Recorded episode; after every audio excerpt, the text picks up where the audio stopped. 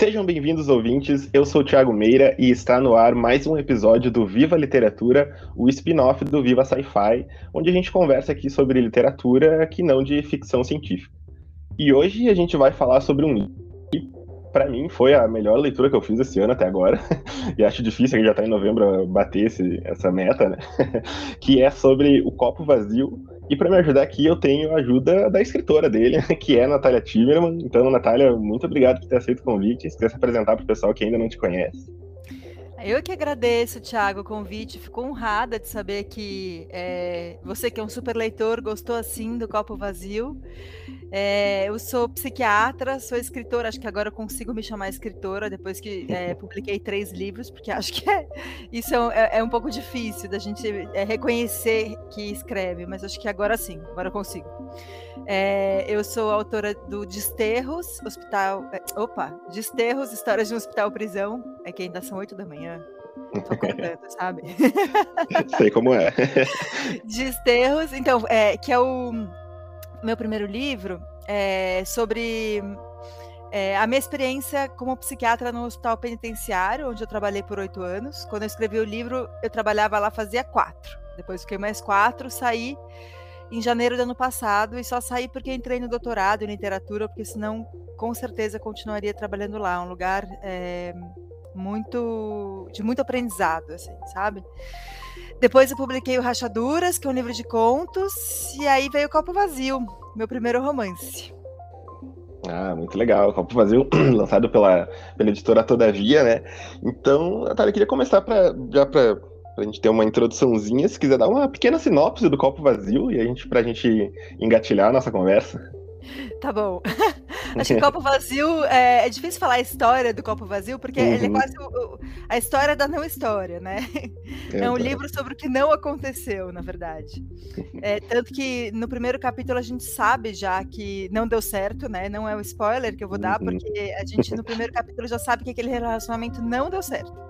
Uhum. Porque ele começa num futuro em que Mirella e Pedro se encontram num supermercado, na frente de uma prateleira, é um encontro completamente banal, e aí depois o livro vai é, é, oscilando entre, entre passado, presente e futuro é, para contar essa história é, de como esse relacionamento não deu certo. E o que aconteceu é que o Pedro simplesmente sumiu. A Mirella e o Pedro se conheceram num aplicativo de relacionamentos, tiveram um, um contato aí de três meses, que para ela foi muito intenso, para ele a gente não sabe, às vezes parece que sim, às vezes parece que não. E aí, de repente, ele some, desaparece. Depois que eu escrevi o livro, eu descobri que isso tinha um nome, né? Que ele deu ghost nela, ele deu perdido nela. E aí bloqueou ela nas redes tal. Não estavam com viagem marcada e aí ele desapareceu. E e aí o livro ele fala dessa dor, na verdade, mais do que dessa história de amor, fala dessa pessoa que fica, né, da Mirella. Como, como lidar com isso, o que fazer com isso. Não como, né, porque não é um manual, mas é, o, meio que o que acontece, o que aconteceu, né, com ela. Uhum. Acho que também eu queria até perguntar justamente pela Mirella, que ela é uma, uma personagem que a gente uh, se apega, né, ao longo da, da história, né, de, desde o início até, né, tu já tu vês bem apegado nela, eu pelo menos estive bem apegado na Mirella. E se pudesse falar um pouquinho então desse. Uh, vamos colocar meio que duas perguntas em uma, que é que eu já pedi como foi o processo de, de, criação, né, que tu teve do, do copo vazio, que esses dias eu vi, né, que tu até postou um caderninho, né, onde tu anotava as coisas, né, sim, ali, sim. Certo. Muito bacana. E como que é esse desenvolvimento da Mirella, né, porque depois, né, que tem desse primeiro capítulo, né, que ele já, já é num futuro, né, tu tem que a, a gente vê que a Mirella, ela é uma, uma mulher bem sucedida, né, no emprego dela, super, muito segura de si, e o ghosting, né, que ela leva, né, do, do Pedro, ela vai se desestabilizando, ela vai se Quebra as pernas né? dela, né? Quebra Exatamente. as pernas. Exatamente. Você vai falar um pouquinho do, do processo que tu criou o livro e da, da Mirella também? Tá bom. Ó, oh, é, o, a ideia do livro, eu lembro exatamente o momento em que eu tive a primeira. É, é, a, a, primeira intenção de escrever Copo Vazio, né? Eu estava fazendo a pós-graduação é, em formação de escritores no Instituto Veracruz, aqui em São Paulo. É, e eu precisava de um projeto. Algumas pessoas entram nessa pós já com um projeto, eu entrei sem projeto. E eu queria escrever um romance. Né? É, e, e, e, eu não tinha publicado lá ainda nenhum livro, olha que curioso, foi rápido, né? Eu entrei em 2000 2015 eu comecei, foi 2015, 2016, 2017 eu lancei meu primeiro livro, é, que foi Desterros. 2019 o segundo e 2021 o terceiro. E, ou seja, faz muito tempo que, escrever, que eu comecei a escrever Copo Vazio. Os livros, para mim, eles têm um processo longo, sabe? Uhum. De, de concepção, de escrita, de amadurecimento, de mudança. Todos eles tiveram. E, é, e eu acho que é assim mesmo. O meu próximo livro eu também já comecei a escrever faz um tempão e, e ele tá lá em latência esperando para voltar para ele. E eu sei que é assim mesmo. Acho que é assim que, que eu funciono. E aí é, a ideia surgiu porque eu tinha recém-vivido o que hoje eu sei que se chama Ghost, eu tinha levado um perdido e tinha sido horrível, né? Eu falei, gente, que coisa ruim de sentir, né? E, e, ao mesmo tempo eu, eu senti que tinha algo ali que era como se não fosse só meu, sabe? Era uma dor que parecia ultrapassar o que estava acontecendo, sabe? Uhum. É, é, parece que é uma dor mais antiga, assim.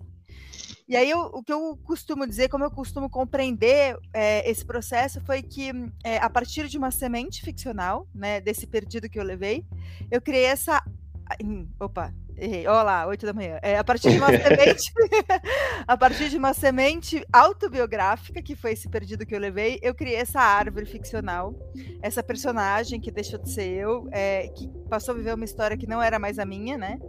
Mas cujo peteleco inicial tinha sido esse perdido que eu tinha levado. E aí, é, daí para frente foi um longo processo, assim, né? Porque a Mirella mudou de nome, primeiro ela chamava ela, depois ela começou uhum. a chamar uhum. Mirella. É, esse caderninho que eu postei, é, ele foi, é, na verdade, ser escrito só no final, na última versão mesmo, assim, ele foi meio que preparo para a última versão. Eu tinha leitura de vários amigos que tinham lido. O livro foi recusado duas vezes, ele foi recusado pela Todavia, inclusive, por outra editora. e aí eu mudei o livro e aí eu comentei com o Alfredo, que é meu amigo que trabalha lá, que eu tinha mudado. Ele falou: ah, então manda de novo pra gente. E aí eles quiseram, eles toparam, uhum. aceitaram o livro.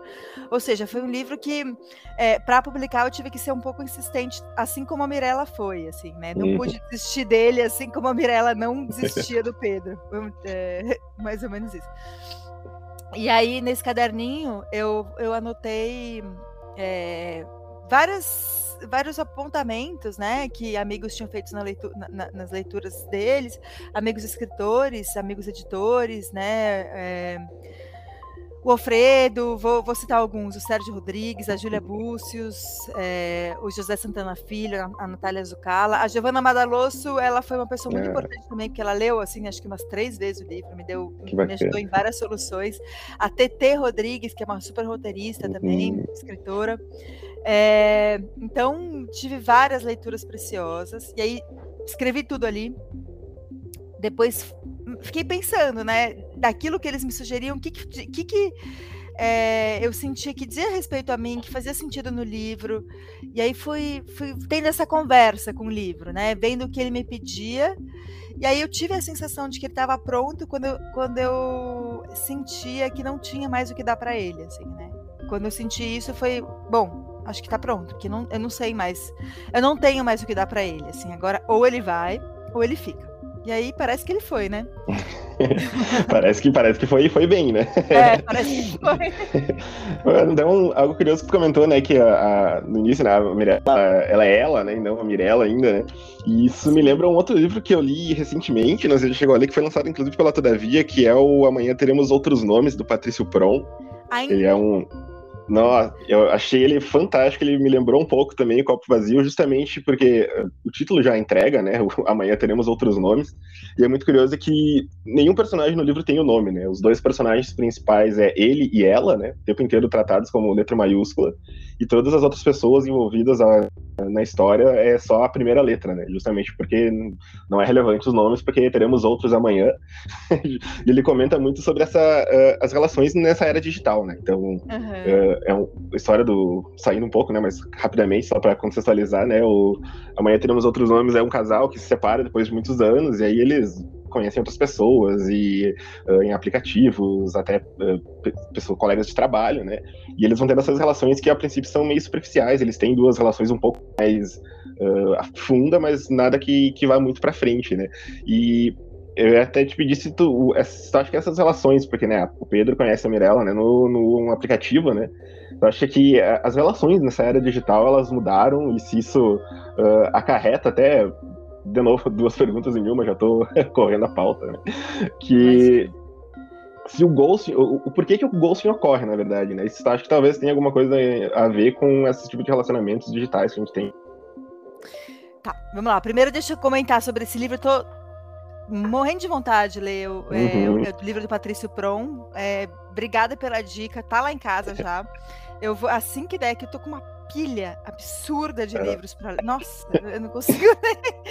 Mas, enfim, é, acho que é isso, né? Que bom que tem. Eu acho que é um pouco. É, para mim, é, ma, é, mais ou menos como: bom, tem vida pela frente, tem livro para ler, sabe? Tem, tem sentido para descobrir. tem é, para mim, é muito estar tá em casa, é, ler, sabe? Ter o que ler, enfim. É, eu, eu, acho que essa pilha, ela, ela me oprime por um lado, mas por outro, ela me, ela me incita, sabe? Uhum. Então, é, tá na minha pilha de livros, vou ler em breve. E, bom, é... Eu tá vendo? Eu até esqueci da pergunta. ah, do, do, do, relacionamento na, na, era digital. Sim. É, pois é eu, é, eu, eu, senti em determinado momento, isso não estava presente desde o começo do livro, mas eu senti que tinha que estar, tá, porque escrever sobre amor nos dias de hoje, é, amor uhum. é um tema muito, enfim, visitado já pela literatura, na história da literatura, né? Então, como falar de amor hoje? O que, que hoje, o que, que a contemporaneidade tem a acrescentar a esse tema? E eu acho que é isso: é, é, a, é a internet, é a tecnologia, é a velocidade, é a multiplicidade de, de escolhas, de, de possibilidades que os aplicativos, por exemplo, dão, né? E e aí, é, bom, isso do, do, ghosting que você pergunta, será que, uhum. que o ghosting é um fenômeno é, de agora? É, eu acho que agora, com certeza, está potencializado. Não só o ghosting, depois eu fui estudar e descobri que tem vários outros, outros termos que dizem de comportamentos que hoje são exercidos por conta dessa, desse tipo de, de relacionamento na internet, que é benching, deixar a pessoa no banco, breadcrumbing, que é dar migalhas para as pessoas, uhum. é, orbiting, que é ficar orbitando, que é um pouco até o que o Pedro faz, porque ele primeiro some, dá o ghosting, depois ele volta e fica meio uhum. orbitando em torno da Mirella, né? Ele, ele um dia curte todos os posts dela no Instagram, provavelmente bêbado, sempre bêbado de madrugada, né? A gente não sabe se ele tá bêbado, mas a gente imagina, né? É, Aí ele liga um dia no WhatsApp, ela fica toda preocupada e esperançosa de que ele queria ter tido contato com ela. Enfim, ele vai dando esses sinais de vida que, na verdade, são sinais meio ambíguos, meio equivocados, né? Mas eu, o que eu digo, e eu, me surpreendi quando eu é, descobri isso, é que o ghosting não é um fenômeno exclusivo de agora. Ele existe, pelo menos, desde é, de há dois séculos né? Porque quando eu li é, Razão e Sensibilidade da Jane Austen, eu vi que lá tem um ghosting, né? Uhum. Que uma das personagens, a Marianne, ela sofre é, um ghosting do Willoughby, que é o cara por quem ela se apaixona é, perdidamente, um cara que aparece. É, ela, ela tá andando, ela foi dar uma caminhada matinal, vespertina, não lembro agora é, no campo, na, perto da casa dela, e aí começa a chover, ela vai voltar para casa correndo, ela cai, ela tropeça, ela torce o pé e de repente aparece aquele homem maravilhoso e carrega ela nos braços para casa e começa a ir na casa dela todos os dias e, e eles aparentemente estão muito apaixonados e, e, todo mundo acha, inclusive eles mesmos, que eles vão se casar porque era assim que as coisas aconteciam naquela época e de repente ele some. E aí ela fica destruturada, fica muito mal, fica é, péssima, ela, ela quase morre, ela adoece, né? Eu acho que uma das coisas que o Tem ofereceu para a gente foi esse, essa elaboração diferente, né? Acho que antes as mulheres na literatura quase morriam ou morriam, né? Por exemplo, uhum. a Ana Karenina, a Sim. Madame Bovary morrem, né? É, mas, enfim, a Mirella não morre mais. A Olga, do Dias de Abandono, não morre mais. Uhum. É, então, acho que a gente, a gente é, deixou de morrer por amor, ou tem deixado, acho que ainda, enfim, não estou falando de feminicídio aqui, que é um tema super importante, mas estou falando dessa morte por amor, ou dessa quase morte, né, que a Marianne é, é, sofreu, essa quase morte. Mas enfim, tudo isso para dizer que o Ghost não é de agora, mas acho que agora está sim potencializado, e eu acho que isso acontece. Hoje se fala muito de responsabilidade afetiva, né? Uhum. É, e eu acho que quando a gente conhece uma pessoa por um aplicativo, é, a gente tem mais chance de considerar aquela pessoa, é, de fazer uma confusão entre perfil e pessoa e agir como se aquela pessoa fosse só um perfil e aí pudesse ser descartável, sabe? É, e, e, outra coisa também que quando a gente conhece essas pessoas, sei lá, por amigos em comum, é, quando sai, encontra e tem um contexto, tem uma, uma outra, assim, tem um entorno, né? É mais difícil da pessoa sumir. Porque, uhum. porque assim, porque ela tem uma imagem a zelar, vamos dizer, né? É, diante desse grupo de amigos, porque você pode esbarrar com ela de novo no mesmo lugar e ela, e ela não vai ter onde se esconder. Agora a internet torna mais fácil esse desaparecimento, né? Como uhum. se como se simplesmente fosse algo é, enfim, sumir, deixei de existir, como se não tivesse acontecido. A questão é que hum. aconteceu, né? Acho que é, não dá para fingir que não aconteceu, é uma coisa que aconteceu. E eu acho que esse comportamento de, de fugir, de desaparecer, de é, pretender que não houve o que houve, é, como se isso fosse algum tipo de solução, na verdade, é, ele não dá muito certo, porque tudo que a gente tenta esconder da gente mesmo, né, tudo que a gente tenta jogar para baixo do nosso tapete, eu acho que isso, tanto individualmente como coletivamente, eu acho que a história do Brasil nos diz muito isso. Acho que hoje a gente vive no Brasil é, o resultado de ter jogado é, para baixo do tapete coisas com as uhum. quais a uhum. gente não lidou direito. Não né? lidou. E acho que isso volta depois. Né? A gente está vivendo esse retorno do recalcado, vamos dizer assim, né, no Brasil. É, e acho que, enfim, provavelmente o Pedro e os Pedros da vida, eles em algum momento, é, claro, guardadas as devidas proporções dessa comparação, mas o que eu estou dizendo é isso. O que a gente não lida, volta, tanto individual quanto coletivamente, né? Então isso depois vai voltar para o Pedro, assim como está voltando para o Brasil. Espero que a gente nos próximos anos lide, lide de um jeito melhor, né? Não está parecendo que a gente vai, mas é, enfim, né? é, sempre temos esperança. e até algo bem eh, interessante que é nessa. O, de novo, né, o Patrício Pron colocou numa entrevista que é dessa, dessas questões digitais, né? Que tu tem hoje um aplicativo que tu, tu deixa de uh, conhecer ou de se relacionar com uma pessoa uh, apenas por uma pequena bio, né? Que ela coloca ali umas duas, três frases e tu termina com todos os tipos de possibilidades apenas arrastando para um lado ou para o outro, né? Ou tu cria essas possibilidades apenas arrastando para um, um lado ou para o outro, né? E, e eu acho muito legal que legal, legal não pra Mirella, claro, que é, a gente comentou no início ali, tu contou, né, que é um, uma história do que não aconteceu, né, do, do, que a gente não tem respostas, né, e o Ghost, ele proporciona isso, né, ele não, ele não vai te dar uma resposta, né, e a gente, talvez um dos desapegos uh, que a gente pega com a Mirella é justamente de uh, aquela busca que ela tem por uma resposta do que aconteceu, do que onde ele tá, ou por que, que ele sumiu, que ela não vai ter, mas a gente tá ali também, né, junto com ela, a gente desmorona junto com a Mirella, né? Eu, eu vejo muito assim, pelo menos, né? Sim, pois é. Pois é, né? Acho que é, é, acho que o livro fala exatamente disso, né? Uhum. Do, de, dessa, dessa não resposta, desse, desse tudo que é nada, né? Desse tudo do que a gente acha que é tudo, que se prova nada, né? E, e, uhum. como é que a uhum. gente lida com isso. É um livro sobre fantasia, né? Tem aquele capítulo si, né? Que é, é praticamente vivido é, ficcionalmente. É, é, quase como se fosse a ficção dentro da ficção, a imaginação dentro da, da, da imaginação, né? É uma, é uma é a, a, imaginação elevada à própria potência, aquele capítulo. Né? Eu gosto daquele tempo verbal, do, uhum. é, da condicional, futuro, futuro do passado. O que teria sido o que teria se sido. sido diferente. É. É, e outra coisa que eu vi, acho que esses dias falando numa. Acho que era numa live, eu, eu vi ela gravada, não sei se foi uma live ou um vídeo só que tu lançou, que era desse apego que a Mirella tem pela dor que ela tá sentindo, né? Que é como uma maneira de talvez ela manter viva, né, essa história, né? Então, eu, eu, se quiser falar um pouquinho sobre esse apego que a Mirella tem da dor, porque eu vejo muito isso, aqui, uh, em amigos que isso já aconteceu, ou comigo mesmo que já aconteceu também, sabe? E a gente se apega realmente a essa dor, né? Que parece que é um, aquela dificuldade do seguir em frente, né? Então parece que aquilo que mesmo com o Pedro, né? Então parece que ela quer que aquilo seja foi real, né? Mas ela quer continuar aquela realidade, ela se apega naquela dor dela, né? Sim, é, eu acho que, é, na verdade, ela, enfim, ela, ela fica mais tempo buscando Pedro do que com Pedro, né? Com Pedro, aham. Uhum.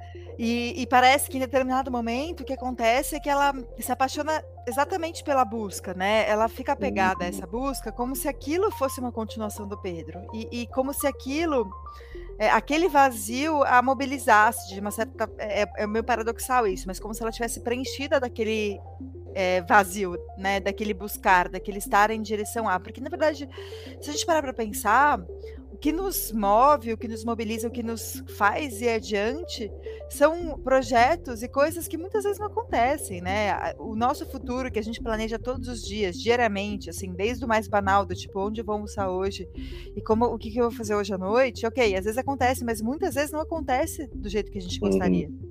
Né? E se a gente fala de um futuro um pouco maior, de projetos, do que a gente quer fazer da vida, a gente está sempre indo em direção ao futuro que não, não se concretiza. E, na verdade, é, talvez ele nunca.